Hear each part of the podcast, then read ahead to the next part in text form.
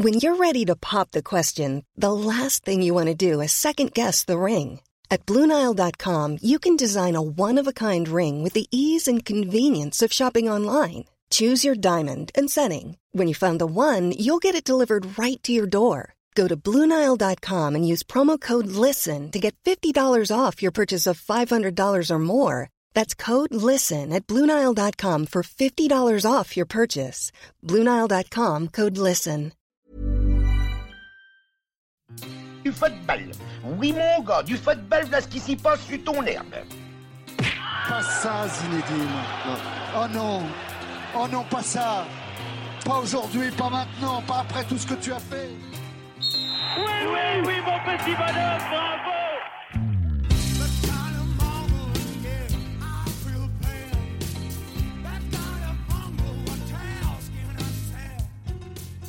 Le football est le pouvoir spirituel de notre époque, celui qui, à la faveur d'événements médiatisés à l'excès, répand sans retenue les impératifs, compétitivité, performance, culte de l'argent, fanatisme des marques, de la consommation, propres à la mondialisation marchande. Insidieusement, il dicte à chacun la règle absolue de comportement et d'être. Il énonce la loi du devoir. Voici comment vous devez vous comporter, voici comment vous devez être, dicte-t-il à toute l'humanité. Ces quelques lignes sont de vous, Robert Decker. Bonjour. Bonjour. Bonjour et bienvenue dans Terrain glissant, le podcast tout terrain de 20 minutes.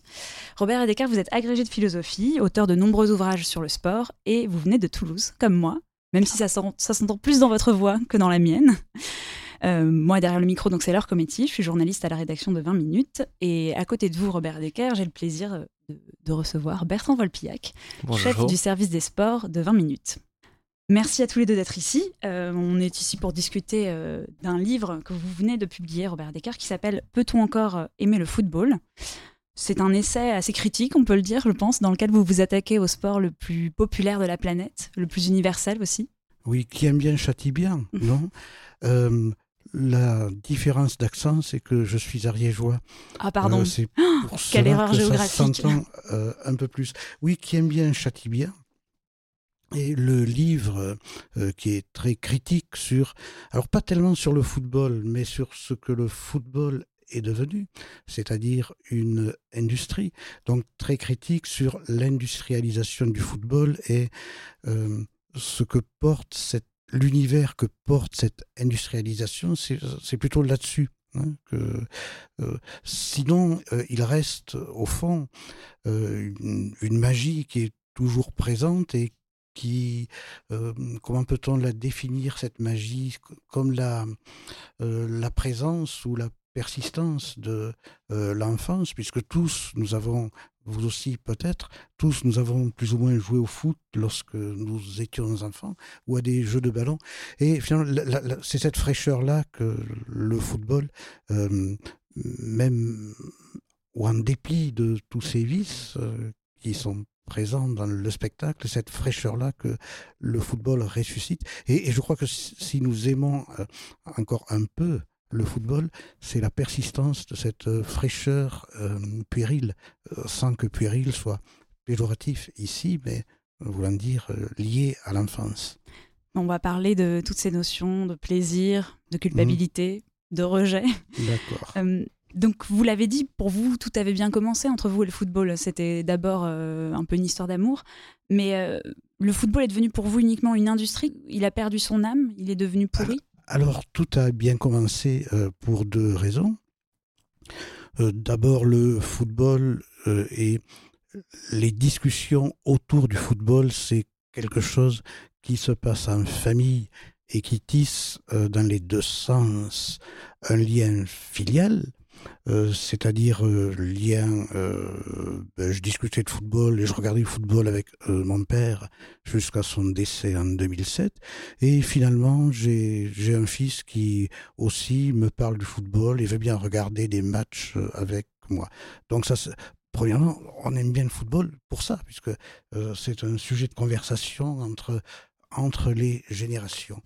Et un euh, objet de partage. et un objet de partage. Alors, de- deuxièmement, le partage est ensuite plus large, euh, il est au-delà de la famille. Donc c'est aussi les débats autour du football, mais des débats très simples sur le jeu. C'est aussi un élément de socialisation euh, à l'école principalement qui est important. Voilà.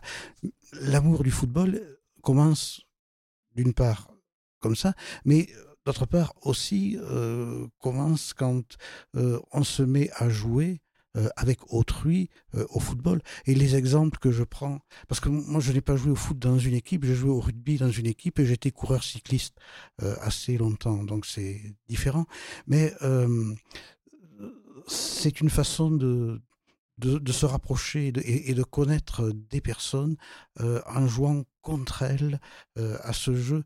Donc c'est une rivalité qui crée de, de l'amour et de la fraternité en fait. Donc, ça, ça c'est le, le, le, côté, voilà, pourquoi euh, aime-t-on le football.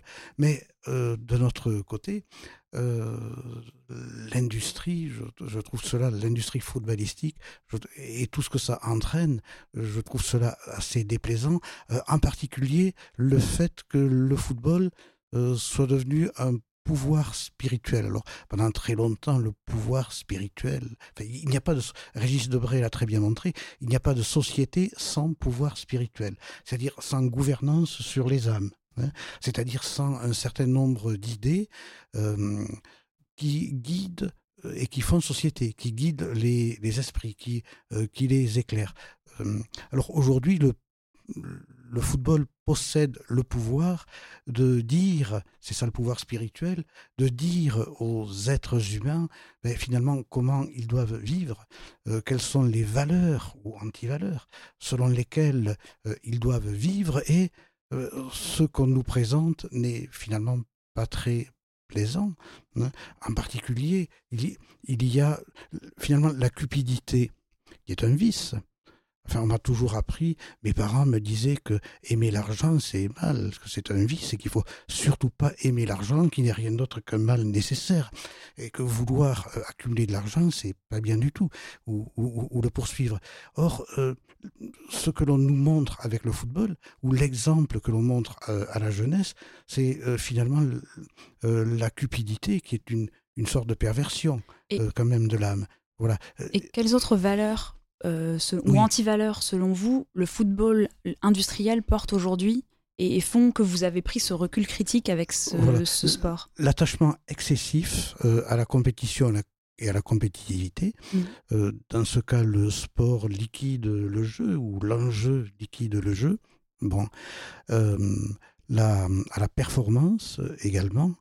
Alors, compétitivité, c'est devenu dans notre société le, il, tout, pas seulement les, entreprises, au nom de la compétitivité, on liquide des emplois, on, supprime des entreprises qui gagnent de l'argent, mais pas assez, ainsi de suite, parce qu'on regarde cela mondialement.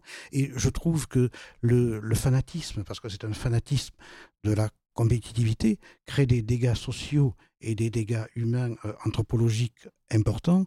Et le, discours autour du football euh, développe euh, une sorte de une sorte d'idée de la compétitivité qui doit tout dominer. Voilà. De, même que la performance. et, alors, c'est une question du, rapport au corps. Enfin, le, également, le, le, discours sur le football laisse entendre que euh, le, corps soit être le corps fort ou le corps maître, et, donc finalement euh, peut appauvrir notre peut appauvrir notre, expérience de la vie, de la corporéité, en, euh, en ne prenant pas en compte que il y a peut-être beaucoup plus de richesse dans le corps faible ou le corps affaibli que dans le corps maître, le corps triomphant, le corps fort. Hein, il y a aussi cette dimension-là qui est véhiculée par le football.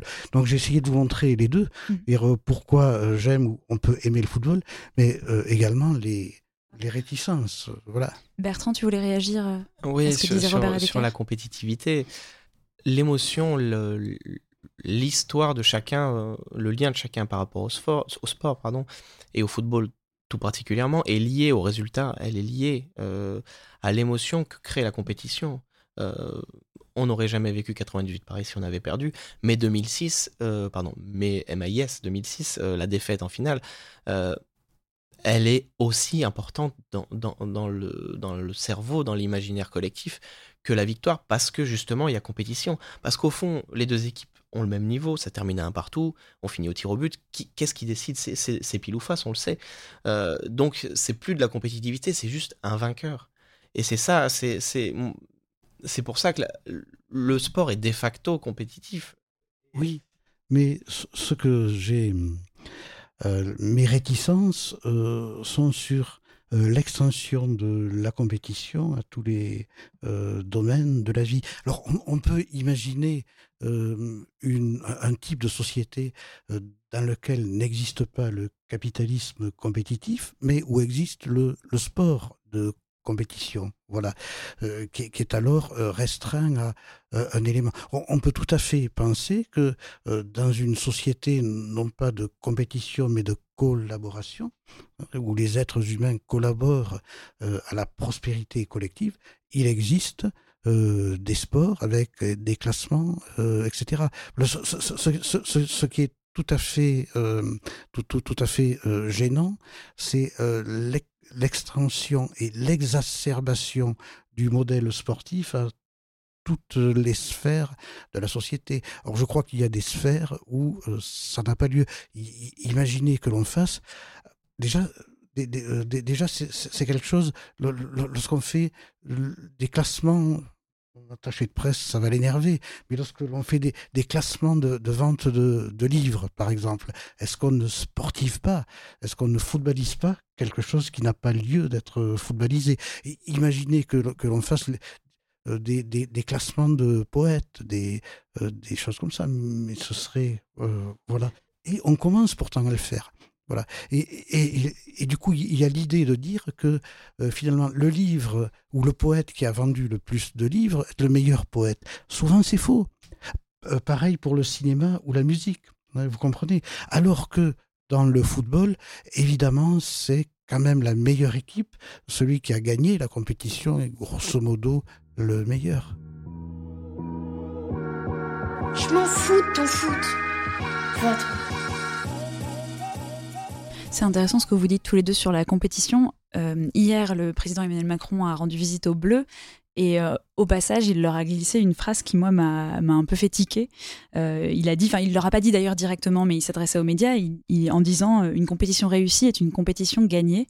Et alors, moi, je ne sais pas si c'est parce que j'ai toujours eu un problème avec l'émulation ou la compétition. Je sais que depuis que je suis toute petite, je suis très réticente au aux compétitions, euh, ou peut-être que je cultivais un art de la loose juste pour me donner une attitude. Mais en tout cas, cette phrase du président m'a un peu, m'a un peu interrogée. Oui, je me suis dit, est-ce que, est-ce que à trop, à trop être obsédé par la victoire, on perd le plaisir de jouer et de, et finalement, est-ce que l'exemple que doit donner une équipe nationale, c'est pas tant de gagner que de faire une belle compétition euh, en, jouant bien, en jouant avec envie, mais gagner. Est-ce que vraiment c'était quelque chose à leur dire aux joueurs? Je, pense que, bah, premièrement, euh, je crois que le président a une nécessité de réalité quand il va faire vers ces joueurs-là. Il leur met déjà une pression supplémentaire qui n'est pas forcément nécessaire. C'est pas le débat du jour, mais parler uniquement de victoire quand on va une Coupe du Monde.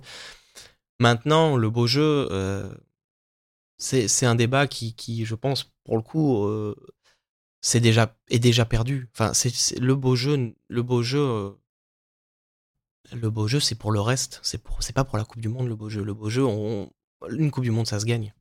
C'est triste alors. On va, on va s'emmerder pendant cette Coupe du Monde. Euh, oui et non, parce que parce qu'il y a des équipes euh, comme l'Allemagne, euh, comme l'Espagne, qui ont, je, je trouverais pas le mot exact, une, une habitude de gagner en jouant bien, parce que leur identité passe par là. Nous, il se trouve que on a souvent bien joué, mais que quand on a bien joué, on n'a pas gagné. Je pense à 82 par exemple. Euh, et quand on a mal joué ou quand on était très défensif, en 98, on a gagné. Euh, il se trouve que 2006, euh, par exemple, on jouait mieux, mais on a, mais, on a, mais on n'a pas gagné au final. Il se trouve que on n'est pas obligé de de, de, de, de, de mettre les deux en opposition. On peut gagner un match de foot en jouant bien.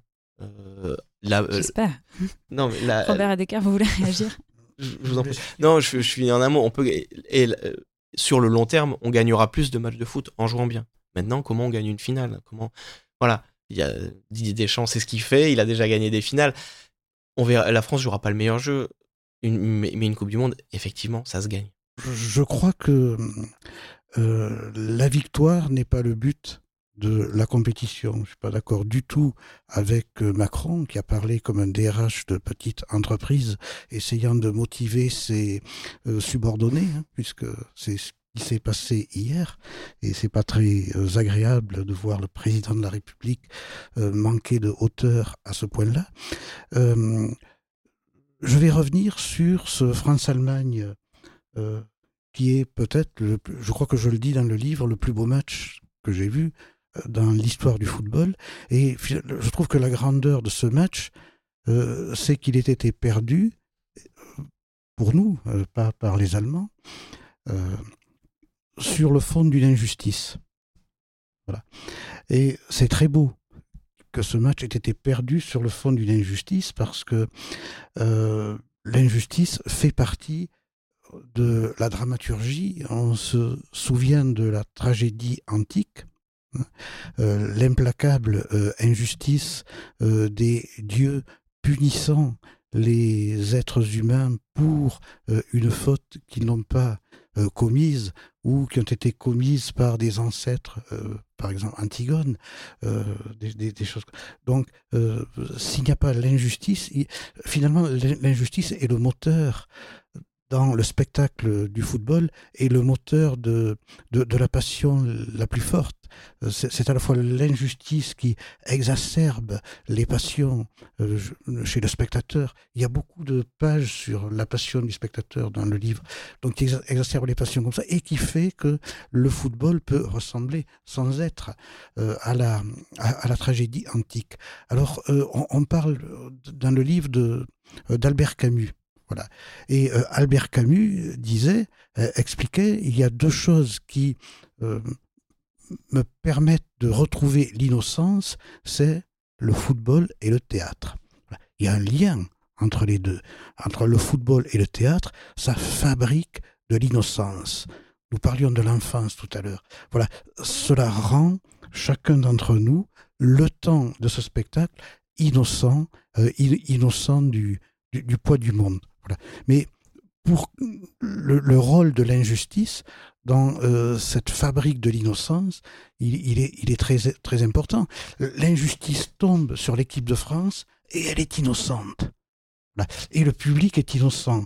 Voilà. Et l'injustice tombe pour Voilà qui est très beau, il me semble, et euh, qui est l'un des aspects qui pourrait faire aimer le football et, qui fait que euh, ce match de, de Séville reste comme, euh, au-delà du football, euh, un grand moment, plus que du football, finalement, euh, un grand moment de, de l'émotion collective.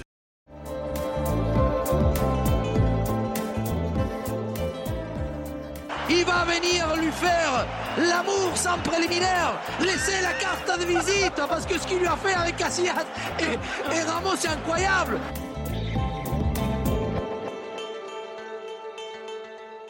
Et l'injustice, c'est aussi peut-être un des premiers sentiments qu'on ressent euh, dans, dans la vie. C'est ce que les. Oui. C'est un des sentiments qui s'éveille assez tôt chez l'enfant. Oui, je ne veux pas être euh, trop pédant, mais si l'on se souvient des confessions de Jean-Jacques Rousseau, voilà, euh, racontant son enfance, c'est le, le, le sentiment d'une punition injuste, d'une accusation injuste qui lui est tombée dessus, qui finalement a orienté euh, toute son existence, son œuvre, sa réflexion.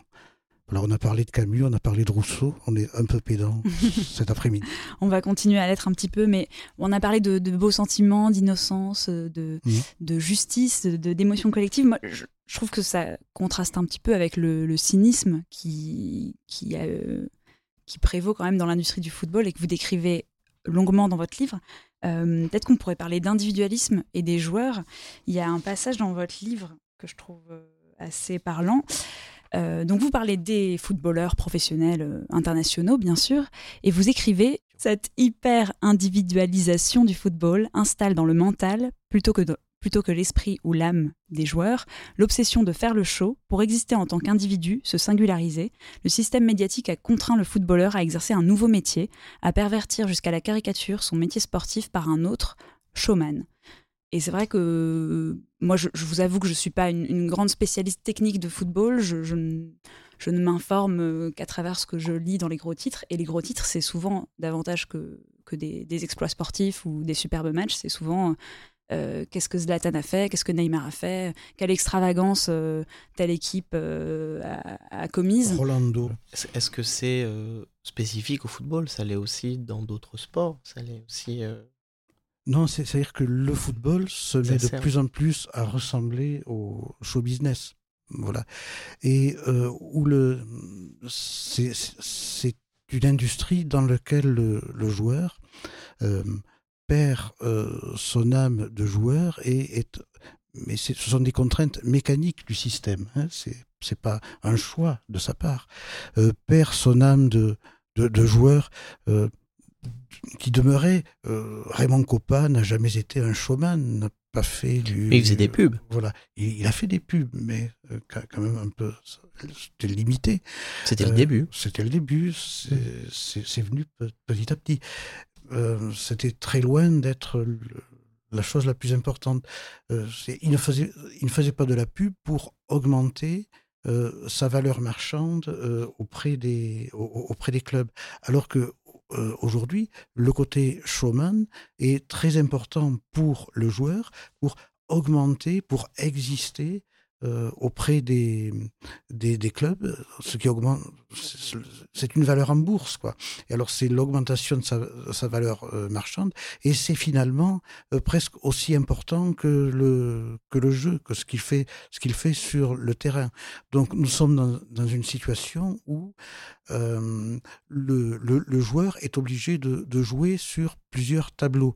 Voilà, pas seulement sur le terrain, sur le tableau sportif, mais aussi sur d'autres tableaux. Euh, il a des conseillers en images. Mais comme un acteur, comme un écrivain, Voilà. comme. euh, Euh, tout, tout le monde a son compte Instagram, toute star a son compte Instagram. Tout... C'est Oui, effectivement, c'est comme vous dites, c'est un mécanisme de société Voilà, actuel. c'est- la société actuelle, le, le- le monde moderne, le, le monde actuel qui est comme ça, et qui a profondément modifié la nature du, du joueur de football, voilà, qui, euh, qui n'est plus seulement un joueur de football, mais euh, c'est pas c'est- pas anecdotique, c'est- pas un à côté, hein, si vous voulez. Euh, L'image, c'est aussi l'image, la com, c'est aussi important que le jeu chez. Donc c'est finalement une relativisation du jeu. Alors il y a les cas bien sûr très caricaturaux. Lorsque Beckham est venu au, PSG, d'ailleurs à mes yeux, Beckham n'a jamais été un des plus grands joueurs du monde. Mais ça a été quand même quelqu'un de très people, euh, de, très com, hein, quelqu'un qui a, qui a été très très fort dans la com. Et, lorsqu'il est venu au PSG, euh, c'était c'était dans ce, cadre de com. Et là, euh, la, valeur euh, financière de Beckham était aussi liée à son côté com qu'à son côté jeu. Voilà. Euh, il y aura, si Buffon vient au PSG, je le regarde beau- beaucoup pour Buffon que j'aime beaucoup, ce, sera dommage, ce sera l'illustration de ça, et ce sera dommage aussi bien pour Buffon que pour le PSG, je trouve. Bertrand, une réaction sur Buffon Ou sur autre chose? Non, sur, sur, sur ce débat-là, euh, effectivement, le, le, le football euh, starifie, euh, peut-être plus maintenant qu'avant. Oui. Euh, mais au fond, est-ce que c'est mal? Est-ce que c'est pas nous qui le demandons? Est-ce que c'est pas les nouvelles générations qui consomment le football comme, ce, comme celui-ci? Moi, je, je, regarde des matchs de foot avec mes neveux d'une dizaine d'années.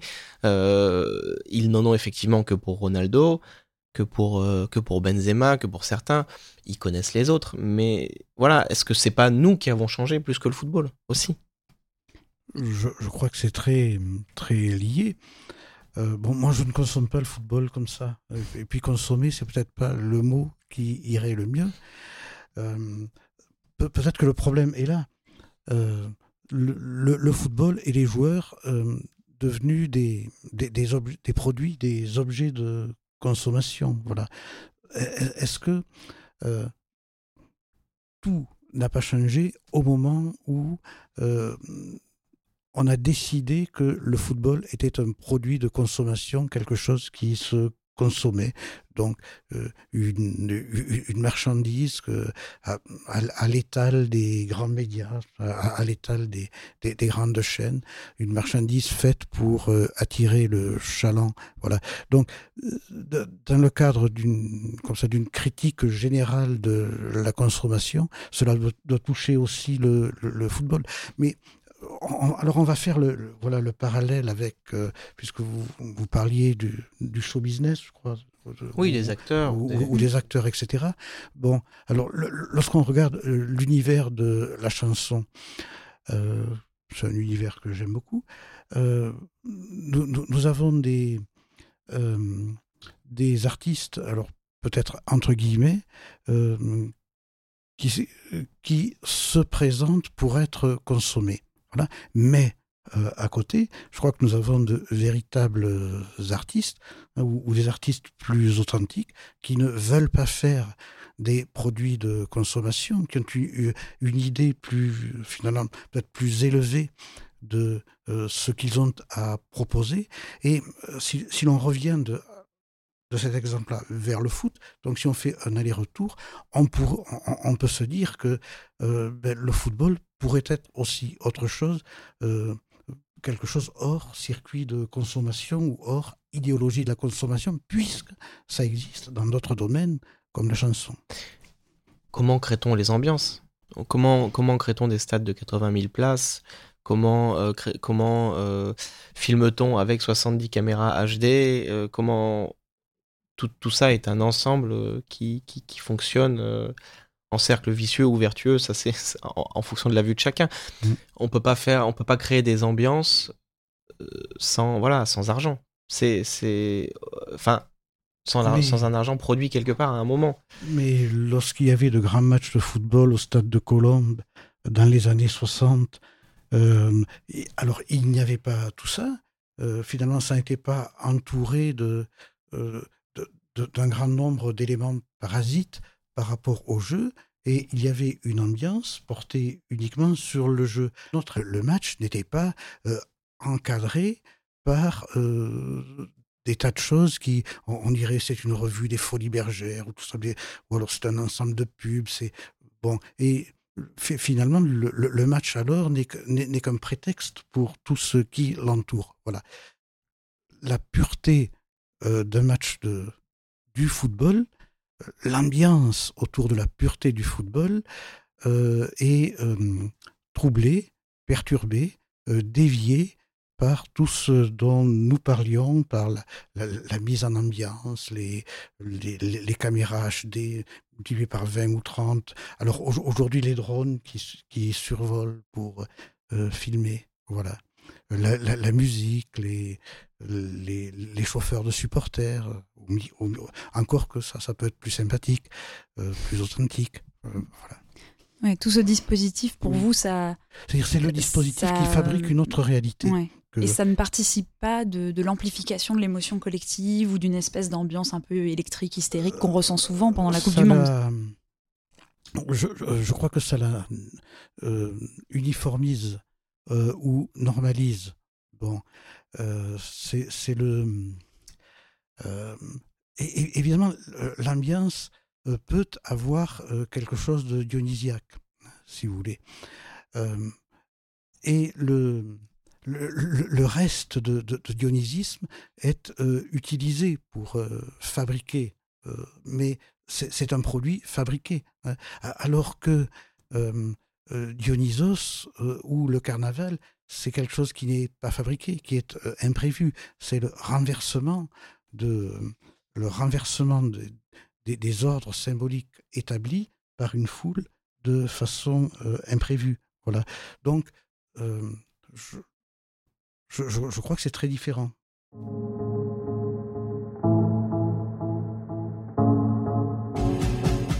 Un peu. À cette heure-ci, en train de regarder le foot sur Canal+. C'est pas le moment de le déranger. Hein, Derek ah, Il est superbe, c'est direct. Nous ramène peut-être à l'idée de plaisir coupable. Déjà, quand on parlait de, de footballeurs stars, et Mm. euh, moi je trouve qu'on peut avoir un plaisir coupable quelque part à, à suivre les aventures de, de leur vie personnelle, de, de tel ou tel footballeur star. euh, Qui a-t-il épousé euh, Qu'a-t-il posté sur son compte Instagram C'est totalement inutile, mais, mais moi-même qui ne suis pas une grande fan de foot, je, je peux avoir une curiosité et un intérêt pour des, des, des sujets comme ça sur des footballeurs, alors que finalement, je sais très bien, j'ai conscience que c'est totalement inutile et, même un peu abject, mais, mais on, on lit tous ces, ces articles-là, on, on le voit, nous, à 20 minutes, euh, en regardant Oui. les audiences de notre site. Et en plus de ça, peut-être que le, tout ce que vous décriviez autour de, de l'ambiance à la fois un peu aseptisée, mais, mais très... Électrisé, Euh, aseptisé, les deux. Voilà, c'est- une électrisation contrôlée. une électrisation contrôlée des foules pendant des Mm. grandes compétitions sportives. On peut aussi, même si on n'est pas dupe, même si on sait que cette chanson de la Coupe du Monde est infernale et qu'on va l'entendre cinq fois par jour, on peut avoir un, un petit plaisir à s'y abandonner et, et à, se, à, à se jeter un peu dans la, dans la foule euh, joyeuse. Bien sûr. Alors, plaisir coupable, j'ai pas, pas le même que vous. Euh, Racontez-nous. Oui, je ne m'intéresse pas, euh, ou ça ne me fait au- aucun plaisir euh, de savoir des choses sur la vie privée de Zidane ou, les photos sur Instagram ou de, qui vous voulez. Euh, par contre, avec, la, critique ju- ju- justifiée du football, les arguments qui sont très solides pour critiquer le football, continuer en même temps d'aimer regarder des matchs, de se passionner pour eux, euh, le- le- on se dit, mais euh, est-ce qu'il n'y a pas une forme de, schizophrénie gentille euh, là-dedans? Voilà. Alors euh, se se pose la question de l'origine de, la culpabilité, euh, sans oublier qu'il ne peut pas y avoir de plaisir euh, vrai, profond, sans culpabilité, c'est-à-dire sans transgression, sans... Enfin, le, le catholicisme sait cela très bien avec l'idée de péché, qui est le, moteur du plaisir. Bon, euh, s'il n'y a pas de péché, le plaisir n'est qu'une fonction mécanique. Voilà. Bon, alors, je, je reviens, puisque vous parliez de vous, je me permets de parler un peu de moi. Euh, J'étais très, très, très, très sportif et très, très passionné de sport euh, dans mon adolescence et ma jeunesse. Et à un moment de mes études, je tombe par hasard sur une revue euh, dans la librairie Priva à Toulouse, sur une revue qui s'appelle Quel corps? Voilà. Donc, la question du corps m'intéresse toujours, m'a toujours intéressé. Et finalement, c'était des éléments de critique venus, d'un- v- venus du marxisme, du freudisme et de ce qu'on appelle l'école de Francfort, euh, des éléments de critique du, du corps sportif et de ce que l'on fait au corps à travers, le, à travers le mouvement sportif. Il y avait cela. Et il y avait euh, un second point, euh, puisque à l'époque j'étais quand même très à gauche, tout ça. J'espérais qu'il y aurait la révolution, des, des choses comme ça. Bon, le, c'était l'idée que, euh, qui était développée là, que le football et, ce que l'on fait au, corps, euh, c'est-à-dire l'image du corps qu'il y a dans le foot, euh, c'était c'était l'exploitation capitaliste. C'était l'exploitation capitaliste du, du monde ouvrier. Bon, alors, et, c'est là où le plaisir que j'avais à faire du sport et à regarder du sport s'est trouvé très, très troublé, très, très, perturbé. Bon, alors, Le plaisir vous a quitté ou Non. pas tout à fait? Non, au contraire, il s'intensifie. Il s'intensifie puisque euh, on se le reproche euh, quelque part euh, intérieurement. Plus il y a de reproches, plus plaisir est fort. Ce- Tout, tout le monde le sait. Euh, sinon, il n'y aurait pas les drogues, tout ça, il n'y aurait pas les addictions, il n'y aurait pas euh, toutes les histoires d'adultère que, que vous trouvez au cinéma, au, théâtre, au roman depuis toujours. Euh, Enfin, tout, tout le monde sait ça, c'est c'est la base. Et un peu plus tard, je me, je me suis mis à lire Foucault. Et bon, euh, Fou- Foucault, c'est aussi tout un questionnement du corps et, et qui semble, euh, euh, qui me perturbait beaucoup par rapport à mes pratiques sportives. Bon, voilà d'où naît la culpabilité. Euh, alors je crois que c'est l'inverse de ce que vous m'avez raconté euh, tout, tout, à l'heure au sujet de votre... Euh, puisque vous dites, je venais d'un milieu universitaire et... Voilà, mes parents, mes parents sont tous deux universitaires et moi je suis et, pas du tout intéressé par le sport. Et, que moi je me suis construit effectivement plus en opposition et que, et que j'ai trouvé dans le sport une forme de simplicité que j'avais peut-être pas à la maison parce que c'est un peu exagéré, mais, euh, mais, mais, effectivement, je, je, crois que c'est plutôt l'inverse dans la construction. C'est-à-dire que pour moi, le sport était quelque chose de quelque chose de simple, quelque chose dans lequel il y avait, euh, y avait pas de réflexion. Et en fait, et, quelque part, moi, c'est presque la question que j'ai envie de vous poser quand, bah, quand on lit un petit peu votre, votre livre, quand on, quand on se pose cette question de plaisir coupable, le mot, le mot coupable, moi j'emploierais presque aussi le mot simple.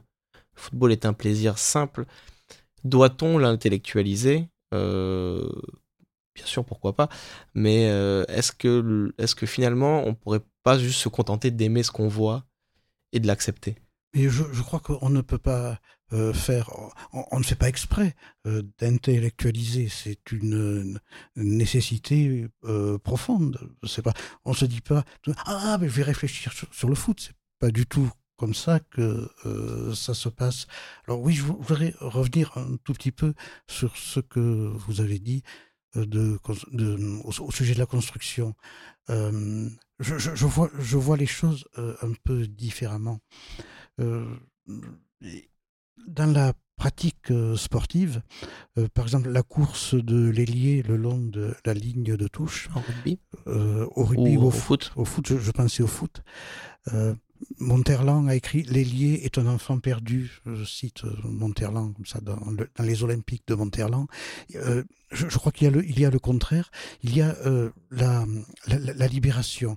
C'est-à-dire, c'est se libérer de soi, au fond lorsqu'on va au bout euh, d'un effort euh, sportif, euh, lorsque le, monde, l'univers rentre, c'est haletant, rentre dans, vos poumons, et que, se passe-t-il à ce moment-là? On est débarrassé de soi. Voilà, on est débarrassé de ce fameux moi pesant, euh, qui est construit en Occident depuis euh, Descartes, ce, moi qui veut être centre de tout, euh, que l'on retrouve malheureusement dans l'individualisme sportif dont vous parlez. Je, crois que le sport, c'est le, contraire de ça, le contraire de, ce spectacle du moi. qui, nous est offert. le, sport, c'est pouvoir réussir à se débarrasser du moi. Voilà. Donc c'est une. Euh, euh, j'ai une amie qui est, euh, qui est championne du monde, championne du monde d'apnée. c'est une grande amie à moi, Audrey Palma. Alors pourquoi fait-on de l'apnée? Voilà. Pour vivre sans respirer. bloquer le cerveau qu'il n'ait plus besoin de respirer pendant 7, 8, 9 minutes on se plaque au fond d'une piscine, comme ça, et, on, ne remonte pas. Hein. Il ne faut pas avoir la, moindre idée, parce qu'une idée consomme de l'oxygène. Euh, il faut arrêter le fonctionnement du cerveau euh, comme siège du moi. Et ça, c'est la liberté. Et euh, dans, la course d'un ailier balle au pied qui qui entend les bruits des spectateurs s'il y en a, qui voit pas forcément les joueurs qu'il y a derrière, lui, euh, qui, fait euh, abstraction de, tout le reste, il n'est plus lui. Il n'est plus lui. Et, donc là, il, conquiert la véritable liberté qui est être débarrassé de soi. Voilà. C'est pour ça que j'aime le football. Euh, alors c'est simple, ça, oui, c'est le retour au simple dans la mesure où le moi, c'est euh, le complexe, enfin, ou le trop complexe, c'est ce qui rend tout, ou l'ego, hein, ce qui rend tout euh, trop compliqué. Et cette Coupe du Monde qui approche, est-ce qu'elle va vous. Est-ce qu'elle va nous ramener tous un peu plus de simplicité, puisqu'on parlait de simplicité? Est-ce que vous allez la regarder, Robert oui. Oui? Euh, oui, je vais commencer par euh, euh, une affiche pittoresque entre l'organisateur qui n'ira pas bien loin pour, pour la première fois, je crois, que l'organisateur n'ira pas bien loin, ne sortira pas de sa poule. Et l'Arabie Saoudite. Deuxième fois, je pense qu'en 2010, je pense pas que l'Afrique du Sud sorte Ah de oui. poule. Je pense pas. Ah, je me souviens pas. Non, c'est le Oui, Mexique ou la, qui lui ou la deuxième fois. Oui, C'était la dans notre deuxième fois. Oui, oui, c'est vrai. On prend les paris, en tout cas. On, on aura. La on Russie, viendra vous réclamer la Russie des, a la chance d'être dans une mauvaise poule, Oui. mais euh, enfin Mais, ce- modeste, mais, mais joue très très mal. mais joue très mal en ce moment. Et on- le, le, le, le- le football, c'est pas euh, le ski ou, ou l'athlétisme. C'est-à-dire de doper les joueurs ne suffit pas à faire une grande équipe. C'est un petit message pour Poutine. Oui, je. Je sais pas s'il nous écoutera, Non, on je sais espère. pas. On va se retrouver avec un une plainte. Oui. En tout cas, merci beaucoup d'avoir été avec nous, Robert Edecker. Bertrand, je sais pas si tu souhaites ajouter quelque chose. Non, je vous remercie effectivement beaucoup d'être venu euh, et d'avoir euh, bah, d'a- d'avoir justement intellectualisé le foot je- ou, Euh, ou- ou de nous permettre en tout cas de le faire parce que c'est vrai que parce que c'est vrai qu'on a tous en, voilà du foot en, en nous et que et que pourquoi et que On pourquoi tous, pourquoi euh, on est tous Ah autant oui, pas touchés quelque par le chose de foot Tennessee, mais quelque chose de, bien sûr euh, de la de, Qu'on- aime ou qu'on n'aime pas, 82. d'ailleurs. On aime ou qu'on pas, qu'on aime ou qu'on n'aime pas, on a tous du foot vrai. en nous et, et- et c'est vrai qu'il faut qu'on, enfin voilà, on, on peut se poser la question de Mm. pourquoi, pourquoi le foot touche autant, pourquoi il nous touche autant et pourquoi il est lié à autant de souvenirs individuels et collectifs. Et il fallait un peu replonger dans, dans notre enfance à chacun pour euh, répondre à cette question. On l'a un peu Mm. fait avec vous, chers auditeurs. Vous le ferez peut-être euh, de votre côté euh, de l'ordinateur. En tout cas, ce livre donc permet peut-être d'être un supporter de foot un peu plus éclairé, un peu plus, un peu plus critique. C'est pas mal d'être un supporter éclairé, mais il faut pas oublier d'être passionné quand même. D'accord. Bon bah ce sera le mot de la fin. Un supporter passionné, éclairé, un joueur aussi, jouer au foot sans se soucier des considérations people ou d'argent. Peut-on encore aimer le football? Ça a été publié le 16 mai aux éditions du Rocher. C'est un livre donc de Robert Edecker qui était avec nous aujourd'hui. Merci beaucoup. Merci. Merci Bertrand Volpillac. Merci. Et je vous dis au revoir pour, et à bientôt pour un prochain épisode de Terrain glissant.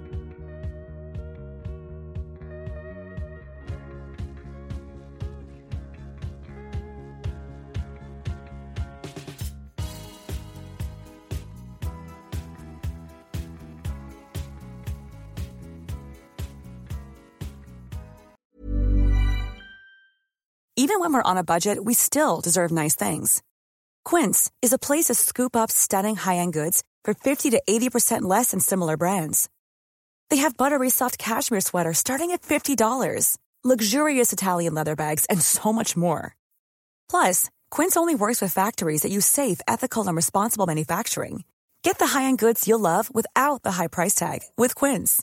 Go to quince.com slash style for free shipping and 365-day returns.